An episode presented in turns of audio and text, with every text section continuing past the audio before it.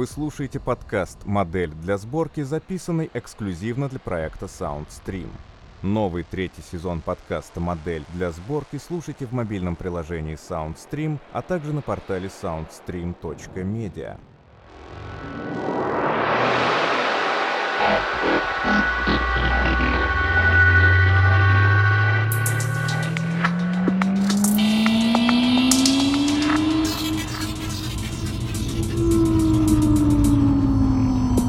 Кен Лю. Саботажник.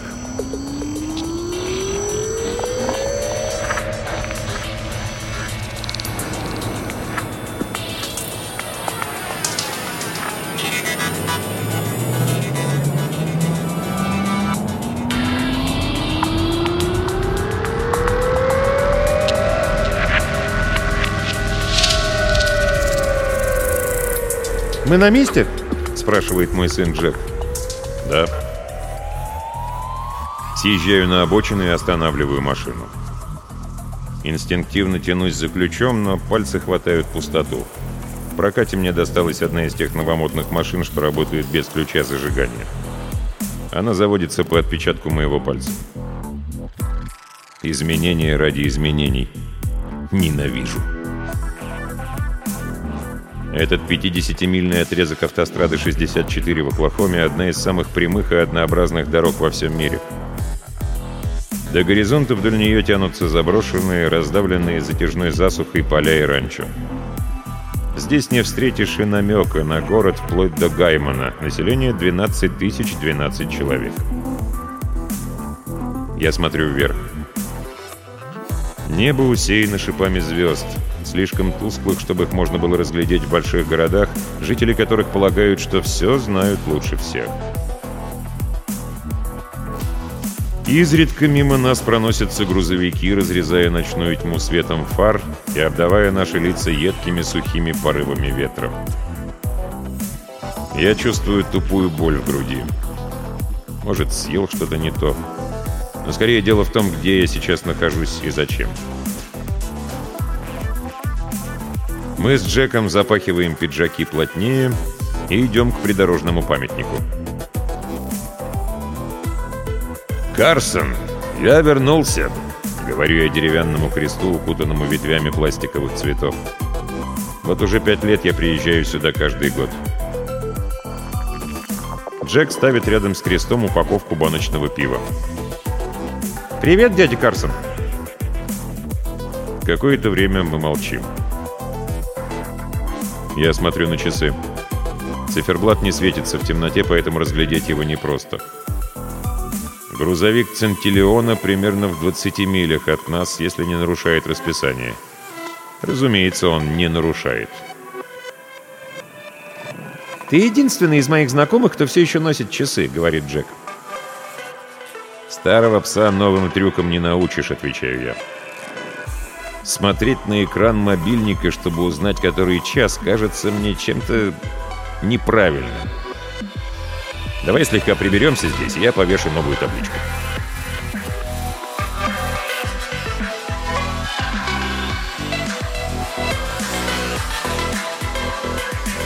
Я стал дальнобойщиком благодаря Карсону. «Это хорошая жизнь», — говорил он. «Люди могут покупать вещи с помощью телевизора, телефона или интернета, но их покупки все еще нужно доставлять на грузовиках». Полное здравого смысла суждение моего брата подразумевало, что кто-то должен быть за рулем этих грузовиков. У нас всегда будет работа. Человек из Национального офиса профсоюза предупредил меня заранее. «Ну, у нас контракт», — сказал я. «Я глава местного отделения. Моя работа — разбираться с плохими новостями». «Ваш коллективный договор истекает через два года», если к тому моменту беспилотные грузовики одобрят, можешь быть уверен, управление не продлит контракт. Вы всерьез считаете, что они попытаются нас заменить? Я с трудом мог вообразить грузовики, которые управляют собой сами. Дальнобойщик имеет дело с сотнями тысяч непредвиденных обстоятельств, а мой телефон не способен даже сообразить, что я не хочу разговаривать со своей бывшей. «Центурион продвигает свои беспилотные автомобили уже очень давно», — сказал человек из профсоюза. «У них есть технология, но пока есть и трудности. Не просто убедить твоих среднестатистических пригородных маму и папу уступить руль компьютеру и позволить Центилиону каждую секунду знать, где они находятся. С другой стороны, подумай, что дадут беспилотные грузовики управляющим и акционерам компании. Никакой зарплаты водителям. Никаких обязательных остановок для сна, никаких неприятностей с наркотиками, более эффективный расход топлива и меньше несчастных случаев. Я не поверил своим ушам. Меньше несчастных случаев? Именно! Они уже какое-то время проводят секретные испытания. Результаты подтверждают. Беспилотные грузовики способны остановиться раньше, отреагировать быстрее и никогда не отвлекаются. Табличка сделана из металла. Белый фон, черные буквы. В свете фар проезжающего мимо грузовика видны суровые и печальные слова. «Удачи на дорогах! Мы скучаем, Карсон!» Мы с Джеком осматриваем траву вокруг памятника и находим несколько ржавых, искривленных кусков металла. Все, что осталось после аварии. «А что там с онлайн-курсами, на которые ты поступал?» – спрашиваю я. Джек хочет стать дальнобойщиком, но я велел ему подготовить запасной план. Джек пожимает плечами. Бурчит. «Не поступил. Да мне не нравится сидеть перед монитором целыми днями. «Повышай квалификацию», — говорят таким, как я. «Не жди, что мир будет стоять на месте. Работа, мол, не исчезает, а просто меняется». Но если она меняется так, что я больше не могу ее выполнять, то в чем разница? Почему меня должна волновать польза экономики, если сам я при этом пострадаю? Джек садится, открывает пиво, делает большой глоток. Сажусь рядом, но пиво не беру. Я за рулем. Между тем боль в груди усиливается и ширится. Мне бы сейчас немного меланты.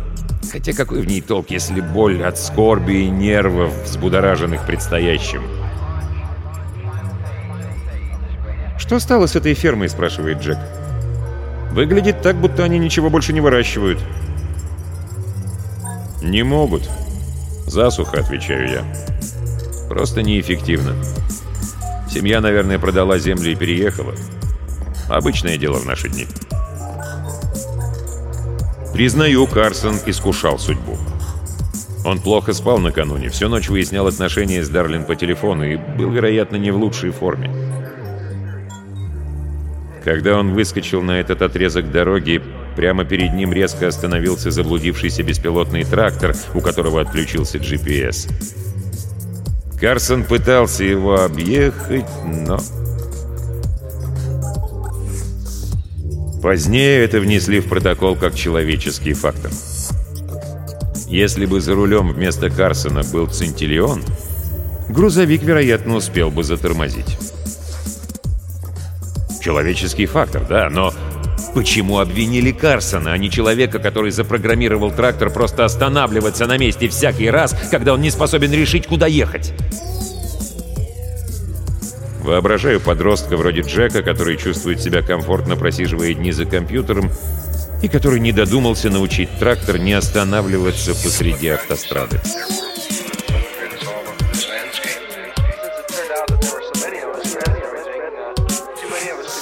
Я все придумал сам. Не сказал ни единой душе, даже Джеку. Если попаду в неприятности, никого не утяну за собой.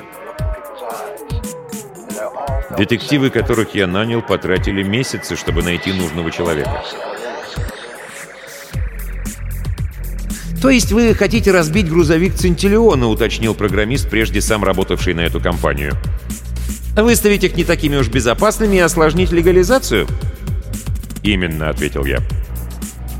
Программиста уволили из Центиллиона за просмотр сайтов, которые он не должен был посещать в рабочее время, и я предположил, что он захочет отомстить.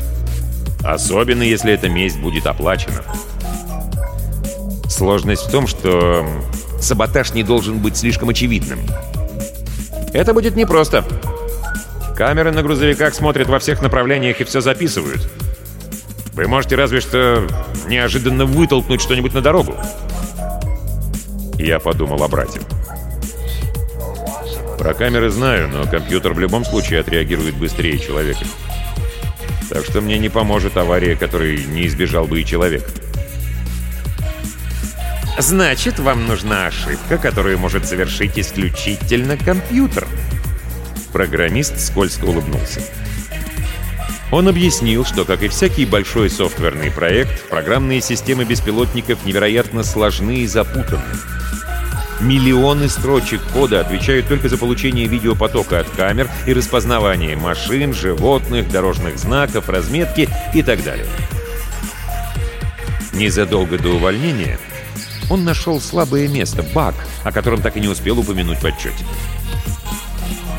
Если поток видео содержит определенный паттерн битов, у программы, получившей их, случится сбой. Переполнение буфера, так это называется. Простая аналогия. Чашка, созданная, чтобы вмещать некоторое количество воды, переполняется. Вода течет через край, и на столе под чашкой образуется мокрое пятно. Казалось бы, ничего страшного. Но воды все больше, она пропитывает стол, и тот разваливается.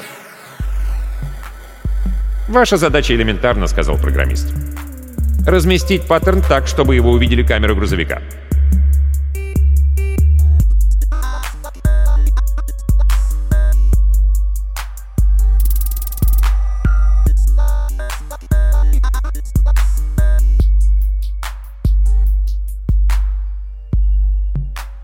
Провожу пальцем по новой табличке Карсона. Она не гладкая, а бугристая. Высыхая, дешевая краска образовала, казалось бы, беспорядочный узор. Думаю, под микроскопом табличка напомнила бы поверхность Луны. Разве что некоторые впадины, так уж получилось, складываются в паттерн. Через несколько минут грузовик под управлением Центиллиона появится на горизонте, двигаясь на оптимальной скорости, сохраняя баланс между требованиями расписания и эффективностью расхода топлива. Свет его фар скользнет по табличке Карсона. Светоотражающая краска отправит лучи назад, к камерам грузовика. Свет превратится в поток битов. Компьютеры Центиллиона изучат его, проверяя на наличие знаков, рисков, движущихся объектов. Произойдет сбой, который спровоцирует разрушение внутри системы. А через несколько миль — аварию. В этот час и на этом участке дороги Центиллион, скорее всего, не навредит никому, кроме себя. Вот почему я выбрал это место и это время, чтобы минимизировать ущерб. Довольно уже людей пострадало. «Они проверят видеозаписи и в итоге доберутся до причины», — сказал мне бывший программист Центиллиона. «И след приведет их к моей табличке», — ответил я. «Саботаж они не заподозрят. Случайный паттерн активировал ошибку в коде, и все. Как они после такого смогут гарантировать, что в их сложной системе не осталось аналогичных багов?» Общественность возмутится, и Центиллиону придется как минимум придержать коней. Ошибка какого-то программиста забрала жизнь моего брата. И лучшее, что я могу сделать, использовать ошибку другого программиста, чтобы сберечь свою работу еще на несколько лет. Не слишком честно, но такова жизнь, когда тебя припирают к стенке. «Думаю, нам пора возвращаться», — говорит Джек. «Тебе нужно выехать не позже восьми, если хочешь успеть в Даллас вовремя». Снова смотрю на часы. Ты прав. Стою, и боль в моей груди внезапно обостряется. Подмышки не имеют. Я не могу вдохнуть.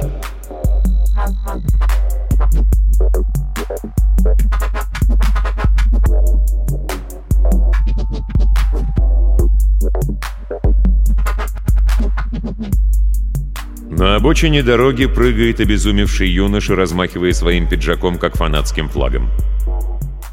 Несколько грузовиков проносятся мимо, то ли их водители слишком подозрительные, то ли просто не видят Джека.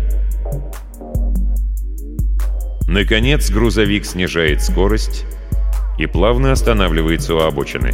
Яркие фары освещают новую табличку на придорожном памятнике. Джек спешит к кабине. Дверь открывается. Внутри никого. Этот грузовик управляется беспилотной автомобильной программой «Центиллион», сообщает из динамика чуть неестественный голос. «Я заметил вероятную аварийную ситуацию. Вам требуется помощь?» Чтобы прийти в себя, Джеку нужно всего несколько мгновений. «Кажется, у моего отца сердечный приступ. Я не могу завести машину, потому что она настроена только на него. Вы поможете доставить его в госпиталь?»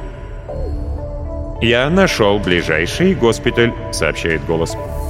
«Предполагаемое время в пути — 21 минута». Джек кое-как затаскивает своего отца в кабину грузовика и забирается внутрь сам. Дверь закрывается автоматически. «Спасибо», — говорит он пустой кабине, чувствуя себя немного странно, разговаривая с воздухом. «Кто бы вас не программировал, здорово, что он предусмотрел такую ситуацию!»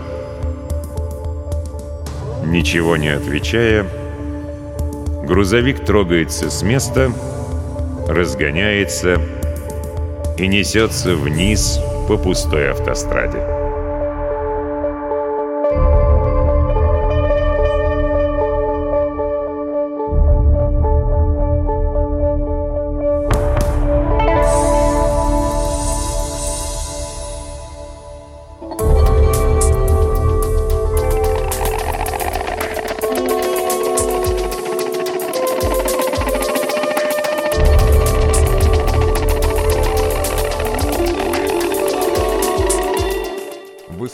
Подкаст «Модель для сборки», записанный эксклюзивно для проекта SoundStream.